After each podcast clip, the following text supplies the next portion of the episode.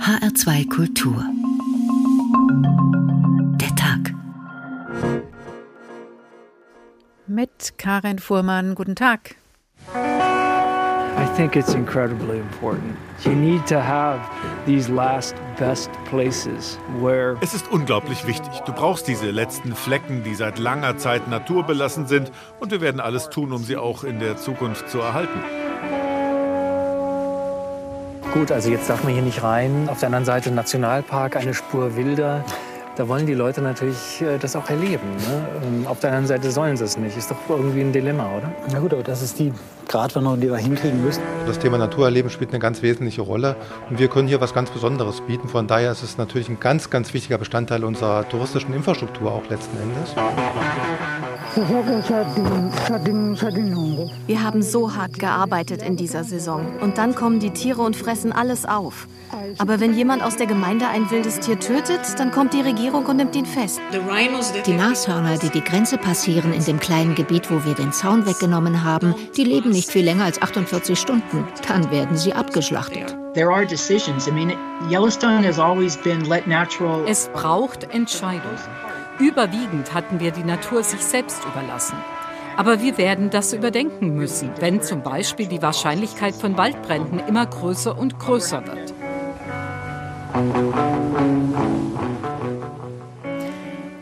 Die Natur vor dem Einfluss der Menschen schützen, damit die Menschen von ihr lernen und sie genießen können. In diesem Spannungsfeld existieren die Nationalparks der Welt von Anbeginn an. Der erste, der Yellowstone Nationalpark, wurde 1872 in den USA gegründet.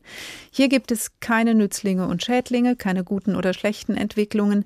Das Erleben dieser Werkstatt der Natur, einer vom Menschen nicht gesteuerten und gelenkten Landschaft, kann die Augen öffnen. Nur werden diese Schutzgebiete seit jeher auch kritisch gesehen. Wo sind die Grenzen touristischer Erschließung? Und wie können die Interessen des Naturschutzes mit dem der Menschen drumherum in Einklang gebracht werden? Diese Fragen wollen wir heute klären unter dem Titel Betreute Wildnis Nationalparks unter Druck. Mittlerweile gibt es auch mehr als 300 Nationalparks in Europa. Die ersten in Europa wurden 1909 am 24. Mai in Schweden eröffnet, weswegen heute der Europäische Tag der Parke begangen wird. Tim Dietrichs hat einen der allerersten europäischen Nationalparks in Schweden für uns besucht. Zum Nationalpark Engsö mitten im Stockholmer Scherengarten kommt man nur mit einer Fähre. An den meisten Tagen gibt es nur eine Überfahrt zu der kleinen Insel und die dauert aus Stockholm fast zweieinhalb Stunden. Gut besucht ist die Fähre mit mehr als 50 Tagestouristen trotzdem. Herzlich willkommen im Nationalpark Engsö. Der Biologe Matthias Lief arbeitet seit März auf der Insel. Fast täglich führt er Touristen durch den Nationalpark. Die Menschen in Schweden haben schon lange eine enge Verbindung zu der Natur. Das sogenannte Jedermannsrecht erlaubt es uns auch, uns überall in der Natur frei zu bewegen. Das unterscheidet Schweden wahrscheinlich von vielen anderen Ländern. Vor 113 Jahren, im Jahre 1909, wurde die kleine Insel Engsö mit acht weiteren Regionen Schwedens zu einem der ersten Nationalparks in Europa erklärt. Das Ziel? Die unterschiedlichen Landschaften Schwedens schützen. Darunter die Tundra Lapplands, Nadelwälder Zentralschwedens, eine Bergkette an der norwegischen Grenze und eben die kleine Schereninsel Engsö. Auch unsere Kinder und Enkelkinder sollen noch die Möglichkeit haben, diese wundervolle Natur zu erleben. Die Nationalparks bieten den Menschen die Möglichkeit zu lernen, sich zu erholen oder die Natur einfach kennenzulernen. Das Hauptziel der Parks ist es, den ursprünglichen Zustand der Natur zu bewahren und den Einfluss menschlicher Technologie zu minimieren. Abgesehen von ein paar alten Holzhäuschen und einem historischen Bauernhof gibt es auf Engsö daher auch keine weiteren Gebäude.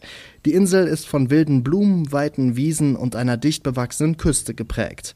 Bei den Tagestouristen kommt die unberührte Natur sehr gut an. Es ist wirklich sehr faszinierend hier auf der Insel. Man kann hier überall unglaublich schöne Blumen sehen. Es ist auch wirklich schön, dass der alte Wald und der Hof so behalten wurden.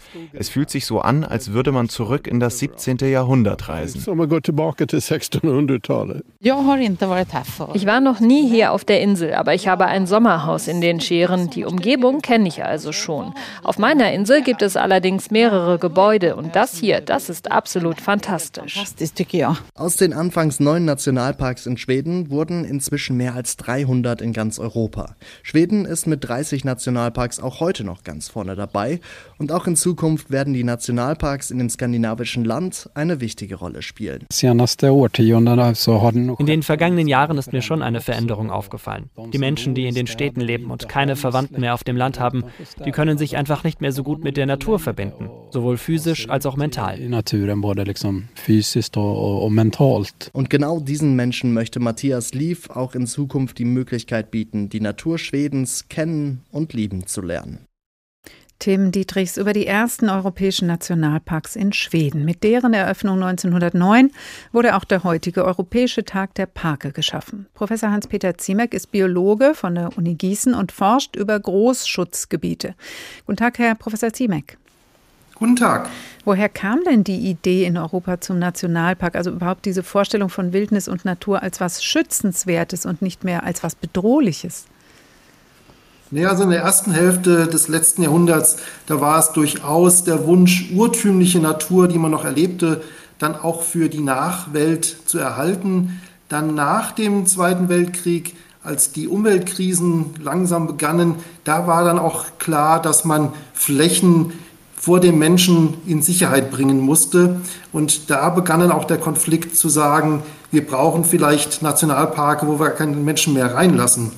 Und das ist bis heute ein bisschen der Konflikt zu sagen, ist es ein Ort für die Umweltbildung, ein Ort der Erholung oder ist es ein Ort, an dem Pflanzen und Tiere eigentlich Ruhe vor den Menschen haben sollen. Hm. Und wann begann dann in Deutschland diese Idee zu wachsen? Ja, es gab schon zu den Zeiten der 30er Jahre dann äh, die Idee, zum Beispiel den Böhmerwald als urtümlichen Nationalpark zu erhalten oder zu schützen mit dann auch rückgezüchteten Auerochsen, Wiesenten, Bären. Das hatte aber dann eher eine mystifizierende Hintergrundgeschichte. In den 50er Jahren dann war es so, dass die eine Idee, einen Nationalpark in Westdeutschland zu gründen, völlig aus der Mode erstmal war, weil national war nicht mehr gefragt. Da hat man Naturparke Anfang der 60er Jahre begonnen zu gründen. Die waren für Erholungssuche dann gedacht in der Nähe von den Ballungsräumen. Und erst als man dann den Bayerischen Wald wiederentdeckte, sozusagen als Fortsetzung des Böhmerwaldes, da war dann so die Idee der bayerischen Staatsregierung und von einigen Naturschützern in Bayern dann einen Nationalpark zu gründen, was man auch Anfang der 70er Jahre gemacht hat, passend dann letztlich auch zu der Situation, dass dann die Umweltbewegung so ihre ersten Schritte hm. auch und waren dann alle gleich rundum begeistert oder gab es auch da Widerstände? Es gab riesige Widerstände. Praktisch alle Nationalparke, die in Westdeutschland dann bis zur Jahrtausendwende gegründet wurden oder gegründet werden sollten, scheiterten teilweise sogar oder waren heftigst umstritten. Und erst in den letzten 20 Jahren wurde dann auch der Wert für den Tourismus erkannt.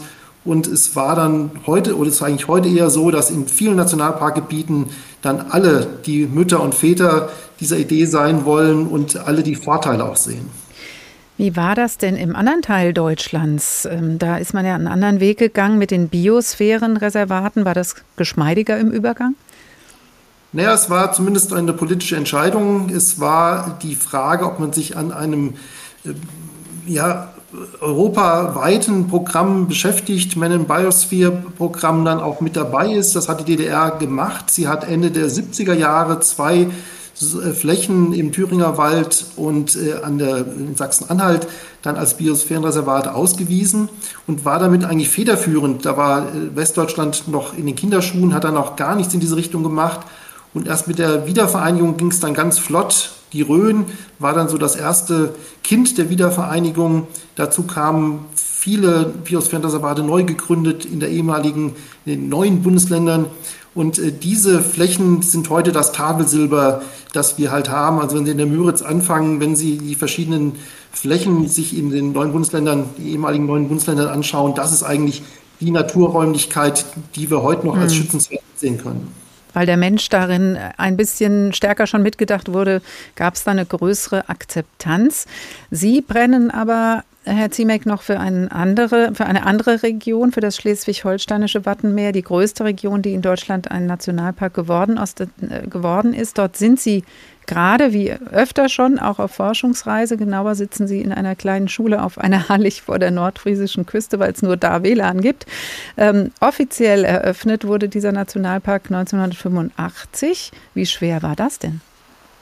Das war eine ganz, ganz schwere Geburt und letztlich ist der Nationalpark hier in Schleswig-Holstein nur gegründet worden, weil Uwe Barschel äh, da äh, dann einen, Prestigeerfolg wollte und es durchgesetzt hat gegen die Widerstände seiner Partei, Kolleginnen und Kollegen und auch gegenüber der Bevölkerung hier in Friesland und in Dithmarschen.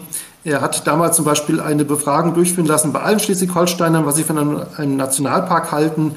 Und alle äh, Schleswig-Holsteiner fanden das toll, nur die Friesen fanden es halt weniger toll und die Dithmarscher auch nicht. Also das war dann wirklich eine politische Entscheidung und war politisch gewollt, um auch schneller zu sein als Niedersachsen. Mhm. Es ist ja jetzt auch noch eine umkämpfte Region, sage ich mal. Also nicht nur, dass da Fischer oder Gewerbeinteressen hat. Ölförderung ist ein großes Thema. Ähm, jetzt auch die Windräder. Spürt man diese Konflikte auch dort noch? Ja, umso mehr. Also gerade durch den Ukraine-Konflikt brechen jetzt hier wieder ganz alte äh, Sachen auf, die eigentlich schon erledigt schienen. Äh, große Windparks werden geplant, genau an der Grenze des Nationalparks. Die Ölförderung soll wieder intensiviert werden. Eigentlich sollte sie aufgegeben werden in ein paar Jahren. Es wird äh, ein, ein Ringen geben um diese Wattenregion, weil man sie eigentlich als Wirtschaftsraum auch benötigt. Das sind Interessenskonflikte, die offensichtlich in allen Nationalparks eine Rolle spielen, wie wir im Laufe der Sendung noch hören werden. Am Beispiel des Nationalparks Wattenmeer hat uns das Professor Hans-Peter Ziemek geschildert, Biologe von der Uni Gießen. Herzlichen Dank. Betreute Wildnis, Nationalparks unter Druck, der Tag in H2 Kultur. In den Yosemite Nationalpark entführt uns jetzt John Muir, der Universalgelehrte, durchstreifte im 19. Jahrhundert den drittältesten Nationalpark der USA. 1890 offiziell gegründet liegt er in Kalifornien, rund 300 Kilometer vor San Francisco. Zuerst führt uns der Ausflug in das Yosemite-Tal. Das bekannteste und zugänglichste dieser Täler ist das im Becken des Merced River auf einer Höhe von 4000 Fuß über dem Meeresspiegel gelegene Yosemite Valley. Es ist ungefähr sieben Meilen lang, eine halbe bis eine Meile breit. Seine Wände bestehen aus Felsen groß wie Berge, die teilweise durch Seitencanyons voneinander getrennt werden. Diese sind so kompakt und harmonisch arrangiert, dass das Tal im Gesamten gesehen wirkt, als wäre es ein gewaltiger, von oben beleuchteter Saal oder Tempel. Jeder Stein seiner Wände scheint vor Leben zu glühen. Tausende von Blumen vertrauen sich ihrem Schutz an und baden in Fluten von Wasser und Licht, während der Schnee und die Stürme, die Lawinen und Wolken ihre Gipfel umhüllen und die Jahre vergehen. Vögel, Bienen, Schmetterlinge und Myriaden von kleinen geflügelten Kreaturen erfüllen mit ihrer fröhlichen Lebhaftigkeit die Luft mit Musik. Und es hat den Eindruck, als hätte Mutter Natur in diesem Bergpalast ihre ausgesuchtesten Schätze versammelt, um ihre Liebhaber zu beeindrucken und in ihren Bann zu ziehen. Aus dem Yosemite Nationalpark hören wir später weitere Eindrücke von John Muir. Im 19. Jahrhundert ließ er den Nationalpark auf sich wirken und der Verlag Mattes und Seitz hat seine Schilderungen gerade noch einmal aufgelegt. Teil 2 der Tag. Mehr als 300 Nationalparks gibt es in Europa, weltweit sind es mehr als 4000. Auch wenn nicht in allen Ländern die Bedingungen die gleichen sind, die zur Ausrufung eines Nationalparks nötig sind, folgen doch alle einer gemeinsamen Idee. Die Erhaltung großer, nicht durch menschliche Eingriffe veränderter Naturgebiete für die Nachwelt und als Symbol des nationalen Stolzes. Der erste Nationalpark der Welt wurde 1872 eröffnet, der Yellowstone Nationalpark. Thorsten Teichmann hat ihn besucht. Am Fuß des Berges trifft das warme Wasser des Firehole-Flusses, gespeist aus Geysiren, mit dem schnell fließenden Gibbon-Fluss zusammen. Genau dort soll 1870 zum ersten Mal die Idee eines Nationalparks entstanden sein. So steht es sogar auf einer grauen Metallplatte, einem historischen Orientierungspunkt am Flussufer. Männer saßen um ein Lagerfeuer. Sie nannten sich die Washburn-Expedition. Und einer der Männer um das Feuer sagte, wartet, wartet mal. Wir sollen nicht selbstsüchtig sein und das Land für uns haben wollen. Wir sollten es bewahren. Wir nennen es einen Nationalpark. We need to call it a national park. Doch daran haben Historiker seit den 1960er Jahren Zweifel. Obwohl die Geschichte immer noch auf Touren durch den Yellowstone Park erzählt wird, ist die Wahrscheinlichkeit für so ein Gespräch sehr gering. Um, because all of these men They kept very detailed journals. Denn all diese Männer führten sehr detailliert Tagebücher. Und keiner schrieb über diese revolutionäre Unterhaltung. Das Detaillierteste, was jemand über die Nacht schrieb, war, nicht gut geschlafen, dachte an Familie und Geschäfte daheim. The most anyone really wrote about that night was, couldn't sleep well, mind on family and business back home. And that was it. Die Berichte der Washburn-Expedition hatten immerhin großes Interesse geweckt. Der Gedanke, Amerikas Wildnis könnte einen gleichen Stellenwert haben wie Europas Schlösser und Kathedralen, war schon 70 Jahre alt. Doch jetzt war die Idee eines Nationalparks auch im US-Kongress in Washington zu hören, erklärt Andrew Winston von der juristischen Bibliothek der Library of Congress. Based on what we've seen in our documentary research, the impetus for nach dem, was wir bei der Recherche in unseren Dokumenten gefunden haben, war der Anstoß ein Bericht von Professor Hayden. Hayden hatte die Aufgabe, eine Expedition zusammenzustellen, um das Gebiet zu kartografieren und zu erkunden, das als Nationalpark bestimmt werden sollte. Certainly the, the physical description of the park, which is really the bulk of the first half of the statute came from that, that report. Als nur wenige unter großem Aufwand Yellowstone besuchen konnten, wurden die Beschreibungen von Ferdinand van der Veer Hayden zur Grundlage der Gesetzgebung. Bibliothekarin Anna Price sucht in einem schweren Wälzer, dessen Buchrücken bereits gebrochen ist, nach Haydens Berichten. So he wrote many reports over the years that he spent uh, trekking through the wilderness. Er hat viele Berichte über die Jahre geschrieben, in denen er durch die Wildnis zog. Und dieser insbesondere ist mehr als 500 Seiten lang. Und es ist einfach unglaublich detailliert, wie er die Landschaft beschreibt. Der Bericht enthält Zeichnungen und Karten. So I can turn to some of the images or pages themselves if you'd like to see them. Und ein kurzes Kapitel, das Hayden dem Gesetz zur Gründung des Yellowstone Nationalparks gewidmet hatte. So he mentions I've er schreibt, ich habe kurz zusammengefasst, wie das Gesetz verabschiedet wurde, weil ich glaube, dass es eine Ära begründen wird in der allgemeinen Entwicklung wissenschaftlicher Ideen, nicht nur in diesem Land, sondern überall in der zivilisierten Welt. Unterzeichnet am 1. März 1872 von US-Präsident Ulysses S. Grant. Yellowstone, der erste Nationalpark der Welt. Und der Anfang ging erst einmal gründlich schief. In many ways we didn't know what we were doing. Uh, we didn't have good legal or regulatory framework to work within. Wir wussten nicht, was wir tun, sagt der Superintendent des Yellowstone Nationalparks, Cam Shawley, über die Zeit damals in einem Videochat. Es gab noch keine Ranger, also Wildhüter. Wyoming und Montana waren noch nicht einmal Bundesstaaten. Und die Hauptstadt Washington entsandte das Militär. Uh, Die Politik der Regierung war es, den Park von Raubtieren zu säubern. Und das taten wir, massenweise. Denn der Nationalpark war auch als Freizeitpark für Amerikaner eingerichtet worden. Raubtiere passten nicht ins Konzept. Über den Yellowstone Nationalpark, den ersten seiner Art, ein Bericht von Thorsten Teichmann. Seitdem, seit 1872 geht diese Idee um die Welt. Natur schützen und nationale Symbole schaffen, das war der Anfang, aber auch dem Menschen die Bedeutung der unberührten Natur nahebringen. Aber wie gut funktioniert diese Idee? Was kann ein Nationalpark leisten? Stefan Hübner aus der HR Wissenschaftsredaktion. Guten Tag. Guten Tag. Ja, welche Tierarten gibt es denn, die ohne Nationalparks keine Chancen gehabt hätten zu überleben? Diese Frage ist gar nicht so einfach zu beantworten, weil wir bis heute nur schätzen können, wie viele Arten es überhaupt auf der Erde gibt. Es gibt also weder für Tiere noch für andere Lebewesen so eine hundertprozentig verlässliche Zahl.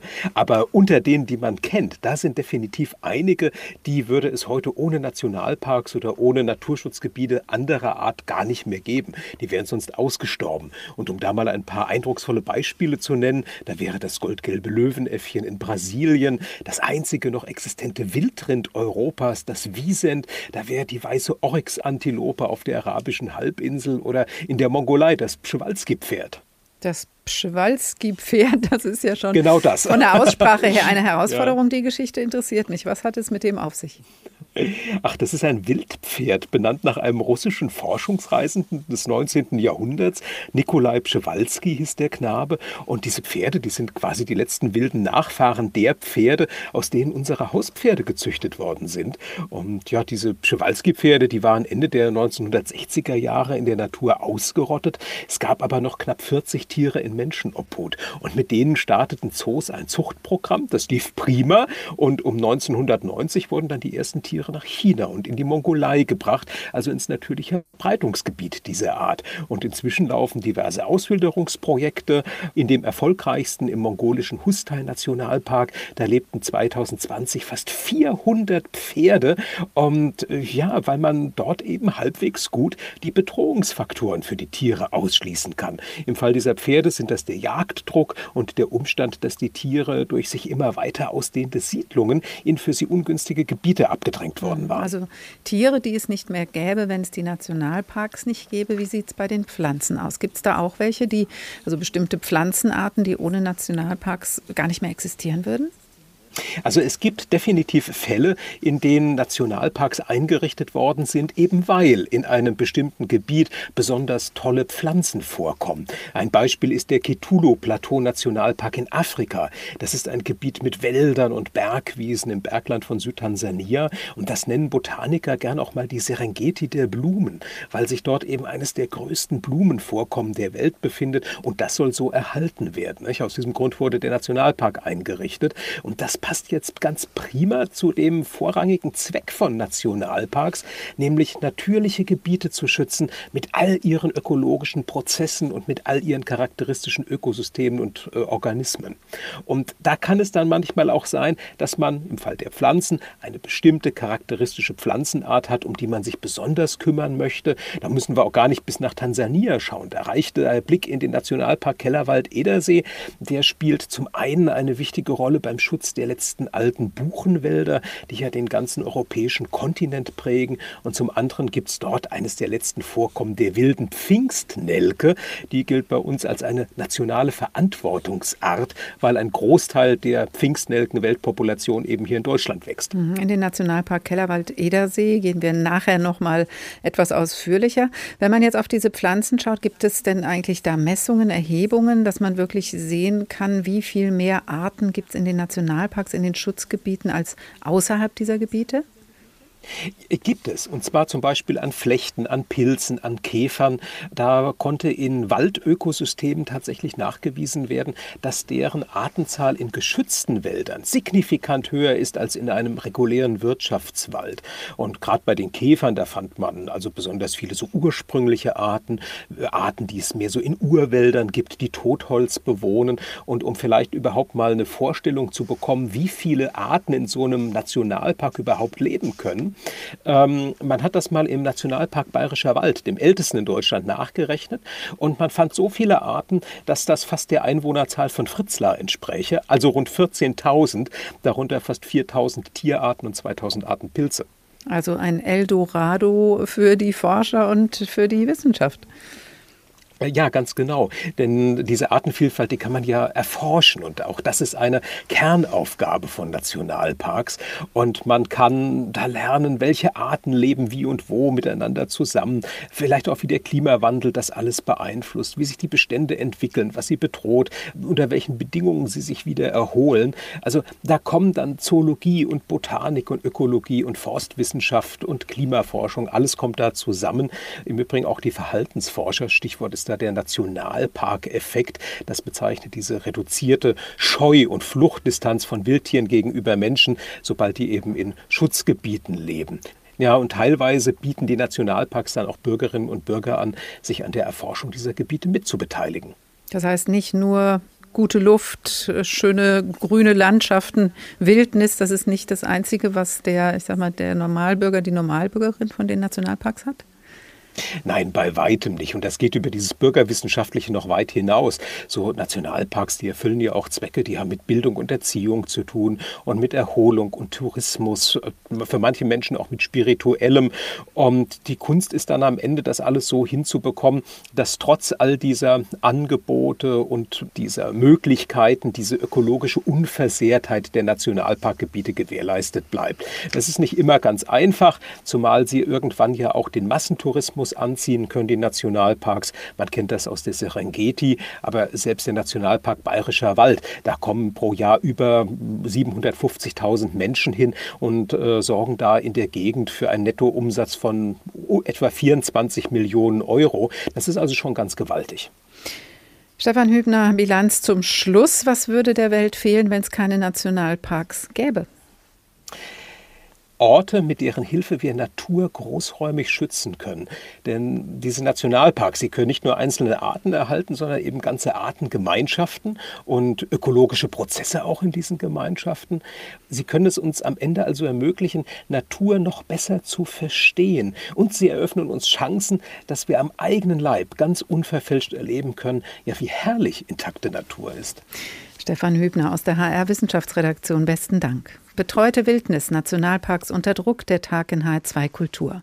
Und noch einmal auf in den Yosemite Nationalpark mit John Muir. Jetzt nimmt er uns mit zu den Mammutbäumen.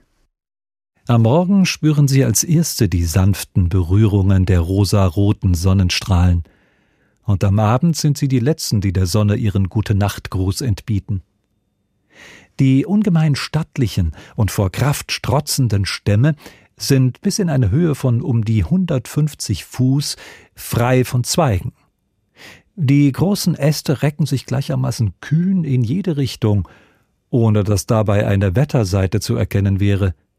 Kein anderer Baum hat ein derart dicht stehendes Laubwerk, das noch dazu eine so fein gestaltete Kontur bildet und sich perfekt ins Gesamtbild dieser vollkommenen Gattung einfügt.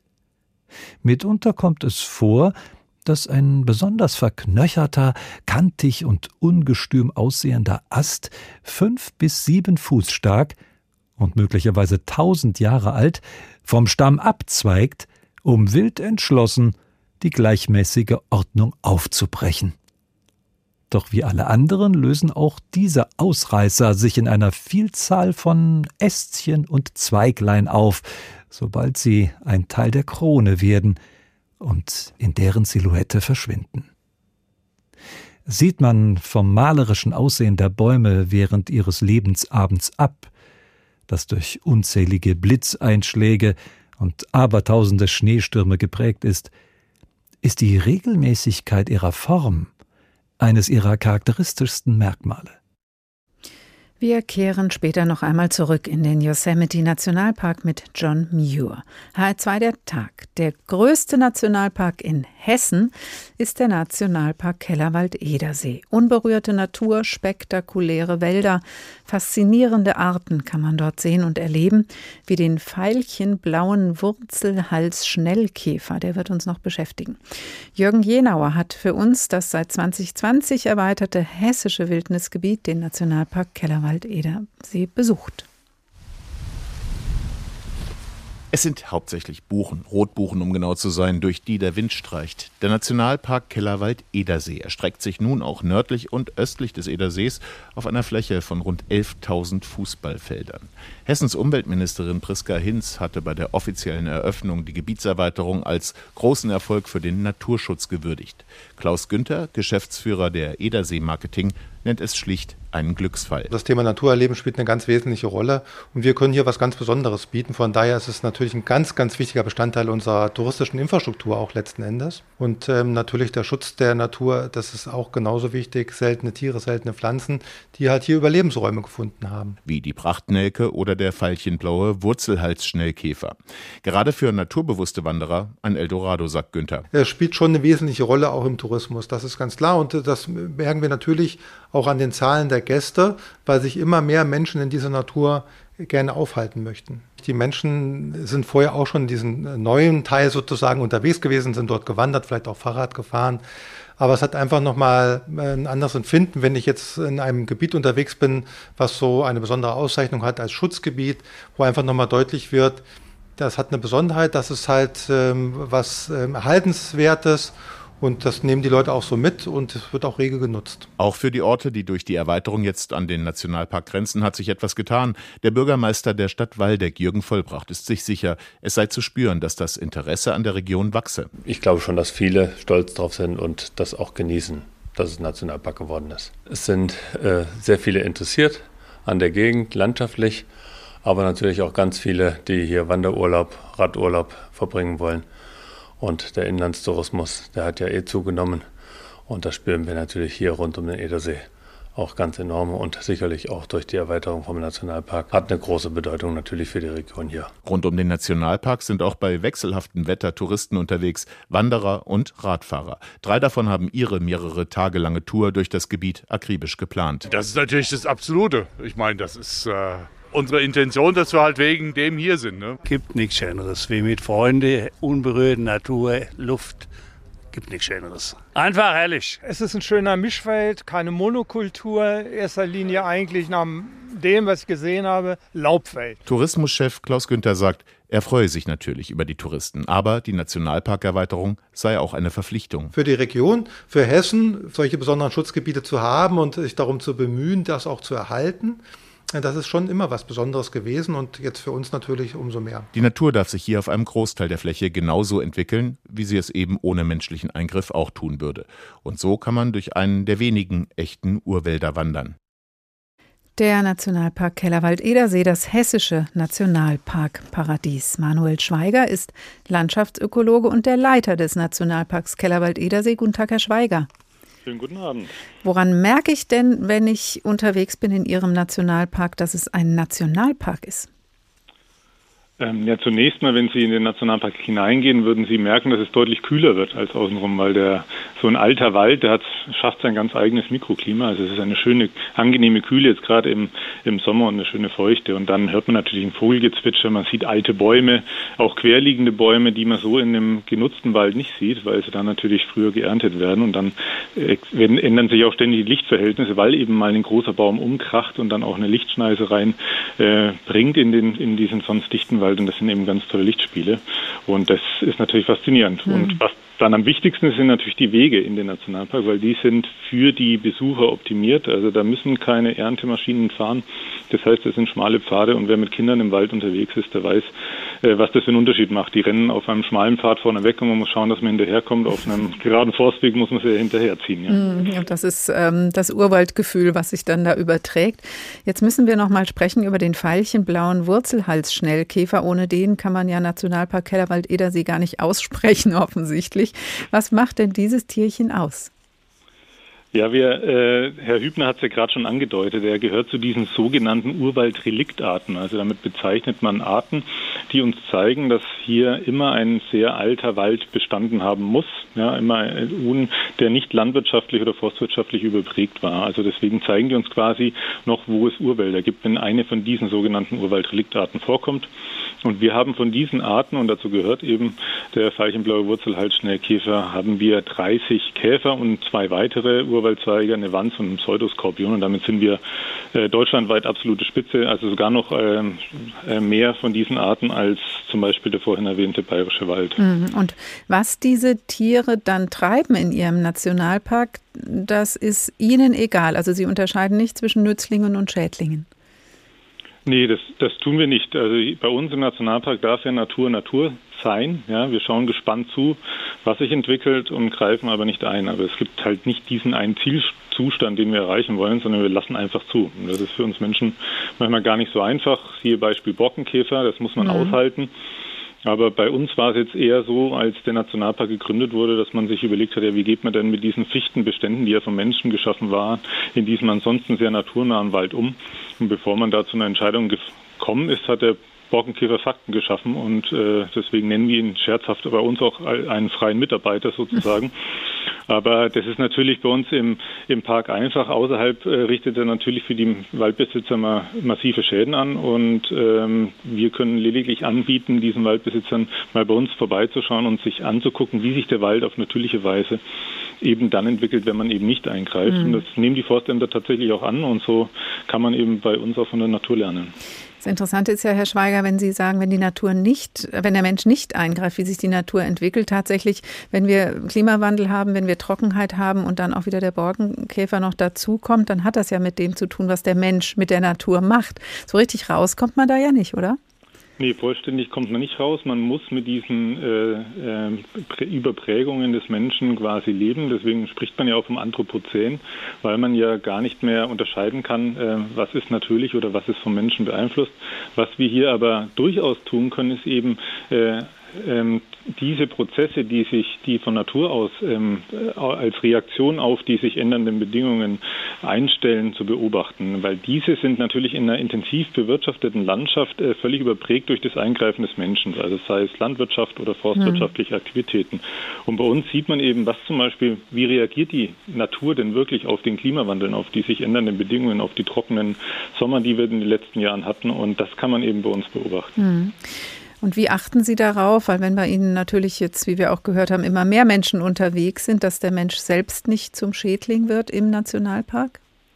Ja, das ist äh, schon immer die große Herausforderung seit jeher von Nationalparken gewesen, diese zwei Säulen äh, unter einem Hut zu bringen. Es ist ganz wichtig aus meiner Sicht, dass die Menschen in die Nationalparks kommen und auch diese wilde Natur mal wirklich erleben können, hautnah, weil das ändert natürlich auch den Blick auf, auf sich selber und natürlich auch die Gesellschaft und auf die Natur und den Umgang damit. Also deswegen ist es etwas, was ich ausdrücklich begrüße. Allerdings kommen viele Parks natürlich an die Belastungsgrenze. Jetzt gerade in Corona-Zeiten sind sehr viele Menschen in die Nationalparks gekommen.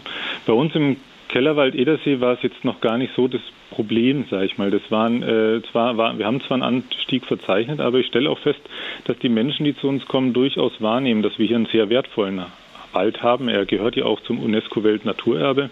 Also man kann ja auch ihn in einer Reihe mit zum Beispiel im Kölner Dom sehen, der auch Welterbe ist und auch im Kölner Dom findet man selten Menschen, die eine Cola-Dose stehen lassen und so ist es ungefähr bei uns im Park auch. Die Menschen merken schon, das ist was Besonderes äh, hier und verhalten sich, glaube ich, auch etwas rücksichtsvoller. Trotzdem gibt es auch in Nationalparks Interessenskonflikte, wie Sie das beschreiben. Herr Schweiger, vielen Dank, Landschaftsökologe und Leiter des Nationalparks Kellerwald-Edersee, das hessische Paradies. Besten Dank. Betreute Wildnis, Nationalparks unter Druck, HR2 der Tag. Noch einmal in die USA und in den Nationalpark des 19. Jahrhunderts. Dieses Mal beschreibt John Muir die Vögel im Yosemite Nationalpark. Einige Sperlinge scharrten an den Füßen der größeren Bäume herum, wo der Schnee immer wieder abrutschte und sie Samen und erstarrte Insekten aufpicken konnten. Ab und zu leistete ihnen eines der Rotkehlchen Gesellschaft, müde von den vergeblichen Anstrengungen der Mistelbeerernte. Die tapferen Spechte hielten sich an den schneefreien Seiten und unter den wie ein Zeltschutz bietenden Ästen der größeren Bäume fest und klopften unentwegt auf das Holz ein, als seien sie unfähig, auch nur für einen kurzen Moment innezuhalten. Die winterfesten Kleiber durchkämmten die zugänglichen Furchen der Borken mit der üblichen emsigen Art und Weise und gaben dabei ihre wunderlichen Laute von sich, die kein Anzeichen irgendeiner Not erkennen ließen.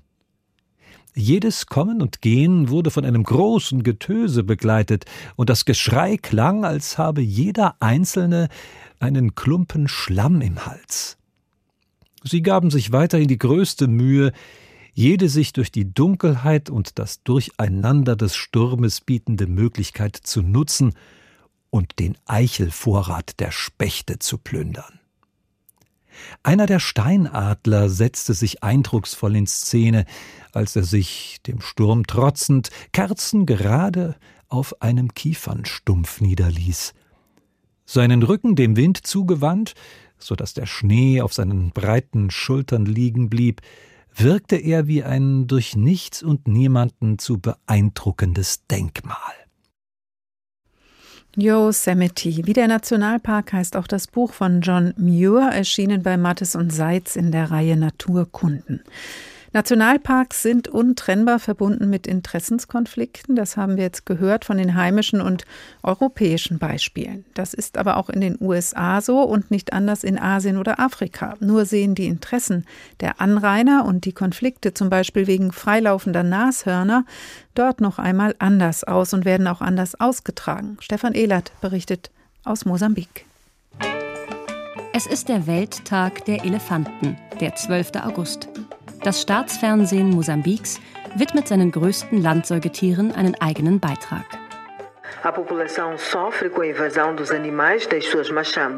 Doch die sanften Riesen, wie man sie auch nennt, bekommen keine gute Presse an ihrem Welttag.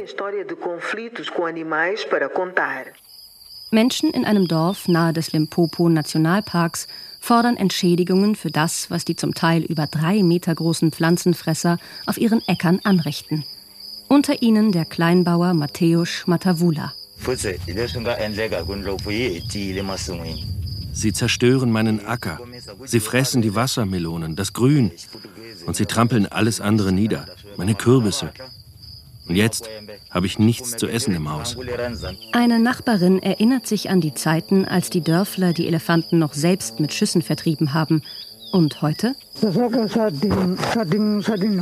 Wir haben so hart gearbeitet in dieser Saison. Und dann kommen die Tiere und fressen alles auf. Aber wenn jemand aus der Gemeinde ein wildes Tier tötet, dann kommt die Regierung und nimmt ihn fest.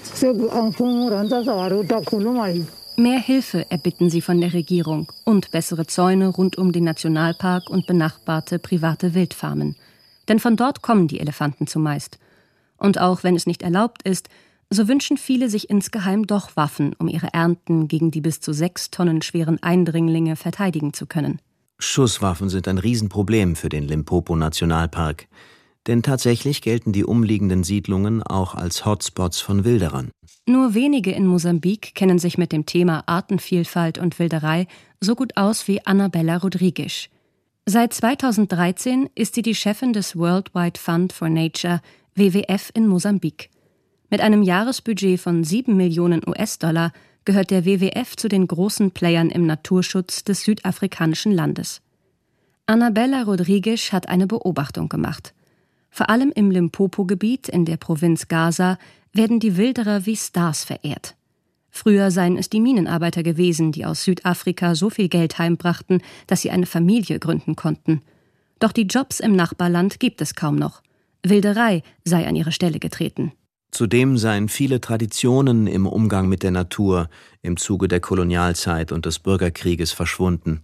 Nahezu die gesamte Fauna, die gesamte Tierwelt des Landes sei bedroht. Heute, sagt Annabella Rodriguez, gäben die Caçadores Fortivos den Ton an in ihren Gemeinden, allen voran die Nashornwilderer. And there are no employment opportunities in that area. It's not a very good area for food production. Es gibt keine Arbeitsmöglichkeiten hier. Und es ist keine besonders gute Gegend für die Nahrungsmittelproduktion, weil es sehr trocken ist. Ein Wilderer zu sein und das Risiko einzugehen, auf eine Jagd zu gehen, ist eine Mutprobe. Und die jungen Mädchen haben begonnen, das anzuerkennen. Hier im Süden sind die Wilderer attraktiv. Denn auch wenn es sehr riskant ist, können sie mit einem einzigen Jagdzug so viel Geld machen wie ein Regierungsbeamter auf Landkreisebene in zwölf Jahren. Da geht es nicht um Vogelschutz versus Küstenschutz, Naturschutz versus Reederei, wie im Wattenmeer, aber ebenso wie dort um wirtschaftliche Interessen, nur unmittelbarer und härter, wie Stefan Ehlert aus Mosambik berichtete. Dr. Alexander Markus Moosbrucker vom International Elephant Project und von der Sumatran Elephant Conservation Initiative. Guten Tag. Hallo, guten Tag. Freut mich, dass wir heute sprechen können. Ja, danke Ihnen. Da werden die Konflikte deutlich. Tierleben wird geschützt, die Bewohner fürchten um ihre Äcker. Ist das ein häufiger Konflikt? Ja, das ist mit Sicherheit eines unserer Hauptkopfschmerzen im Artenschutz, gerade von großen Tieren, denn die brauchen ja viel Platz und nicht immer ist dieser Platz auch vorhanden in den Nationalparks. Und selbst wenn, ist es immer so, dass es eine Pufferzone gibt, einen Übergangsbereich, wo die Großtiere mit den Menschen in Konflikte geraten. Ihnen, Herr Moosbrucker, haben es die Elefanten auf der indonesischen Insel Sumatra besonders angetan. Sie leben auch dort auf Sumatra. Womit hat der Elefant Sie denn überzeugt? Also zum einen, ich war schon seit meiner Kindheit eigentlich fasziniert von Natur und von wilden Tieren natürlich. Und äh, je größer, desto besser. Ne? Mein erstes Interesse waren die Meeressäuger. Und dann bin ich eigentlich durch Zufall, durch meine Diplomarbeit nach Indonesien gekommen und habe dort meine ersten Elefanten gesehen, aber leider eben auch bemerkt, dass sehr wenig nur getan wird, um die Konflikte, die eben beides gefährden, die Lebensgrundlage der lokalen Bevölkerung, aber auch die Zukunft von den Elefanten dort, äh, dass da eben wenig getan wird. Und da, ja, da wurde ich quasi da reingeworfen in dieses Szenario und habe dann versucht, äh, was dagegen zu unternehmen damals. Und das heißt, weil diese Konflikte da sind, muss der Elefant geschützt werden oder eben auch die Bevölkerung? Also das ist mit Sicherheit beides notwendig. Also es geht nicht das eine ohne das andere. Natürlich äh, müssen wir, um die Elefanten zu schützen, ähm, auch die Menschen, die mit den Elefanten leben, unterstützen. Und anders wie vielleicht bei uns hier in Europa, wo Menschen meistens doppelt gesichert sind durch staatliche Systeme, durch Ausgleichszahlen und so weiter, durch Versicherungen, ist es in Ländern wie Indonesien nicht der Fall. Und da ist es wirklich so, dass die Lebensgrundlage wirklich an diesen Feldern hängt und wenn man den Leuten keine Alternativen bietet, um sich zu verteidigen sozusagen gegen Elefanten und gegen andere Großtiere, ihre Lebensgrundlage somit gefährdet wird, dann bleibt ihnen oft keine andere Wahl oder vermeintlich bleibt ihnen keine andere Wahl. Das ist eigentlich der Knackpunkt. Ne? Da muss man ansetzen und zusehen, dass eben die lokale Bevölkerung dort mit eingebunden wird und äh, ihre Lebensgrundlage erhalten wird. Auf der anderen Seite ist natürlich auch so, dass ähm, es geht natürlich auch nicht ohne Schutz der Elefanten selbst. Sie haben es ja vorher angesprochen, wir hatten vorher auch gehört von anderen Projekten, dass Wilderei nach wie vor ein Problem ist, aber auch illegale Holzfällerei und auch illegale Landwirtschaft in den nationalen Parks, in den Schutzgebieten. Und deswegen muss es immer beiderseitig sein. Also der Schutz vom Lebensraum und von den Wildtieren, aber auch die Hilfe, die Unterstützung für die lokale Bevölkerung. Mhm.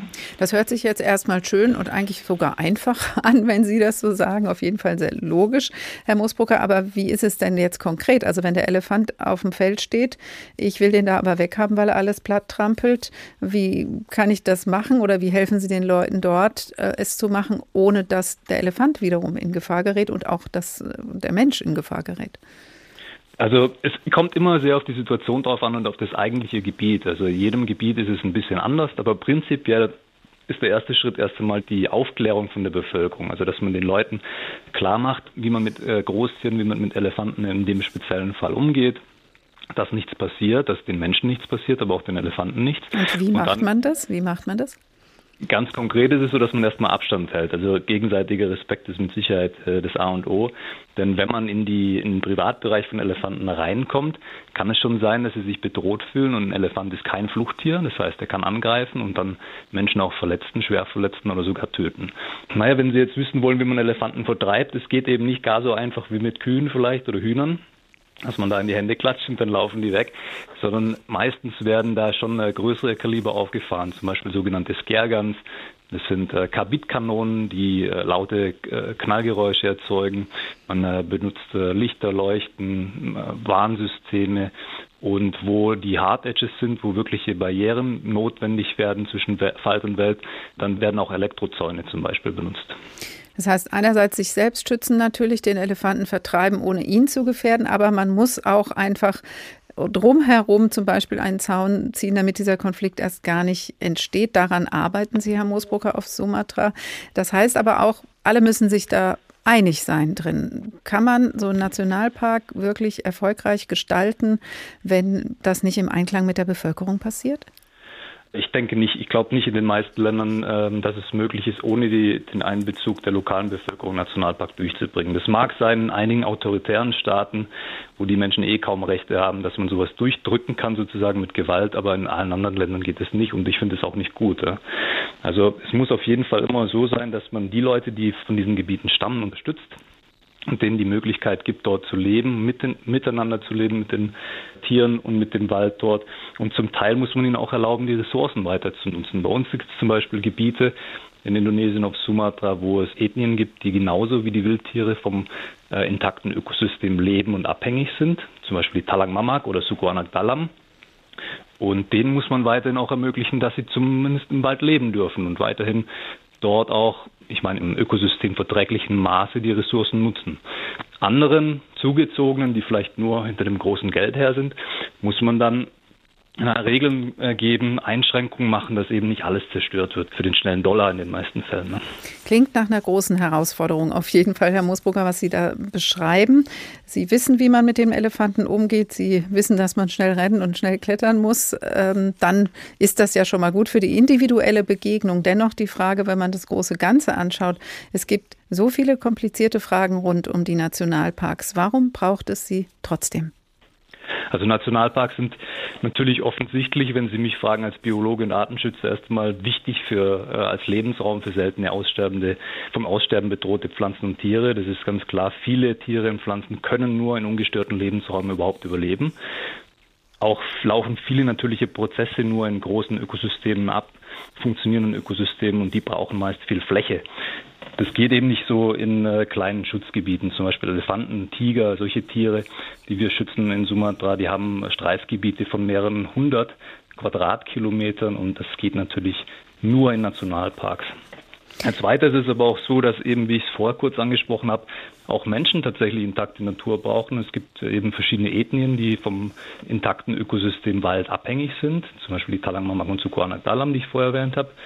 Und nicht zuletzt brauchen wir alle ein gewisses Maß an intakter Natur, denn naja, Ecosystem Services nennt man das. Was können die Ökosysteme, die intakten, für uns bereitstellen? Das könnte zum Beispiel sauberes Wasser sein oder Schutz gegen Überschwemmungen, ähm, aber auch eine Quelle zum Beispiel für neue Stoffe, für, für die Erforschung von neuen Medikamenten, die zum Beispiel aus Pflanzen gewonnen werden könnten und die vielleicht nur in Gebieten mit hoher Biodiversität vorkommen. Tiere und Menschen haben was von Nationalparks, sagt Dr. Alexander Markus Moosbrucker vom International Elephant Project und der Sumatran Elephant Conservation Initiative. Herzlichen Dank und alles Gute für die Elefanten und die Menschen.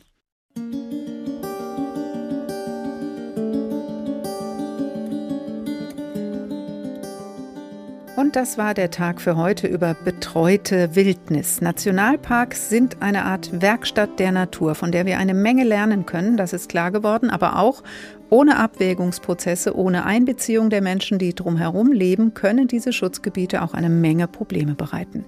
Nachhören können Sie unsere Sendung wie immer unter hr2.de oder in der ARD Audiothek. Ich heiße Karin Fuhrmann und wünsche Ihnen noch einen schönen Abend.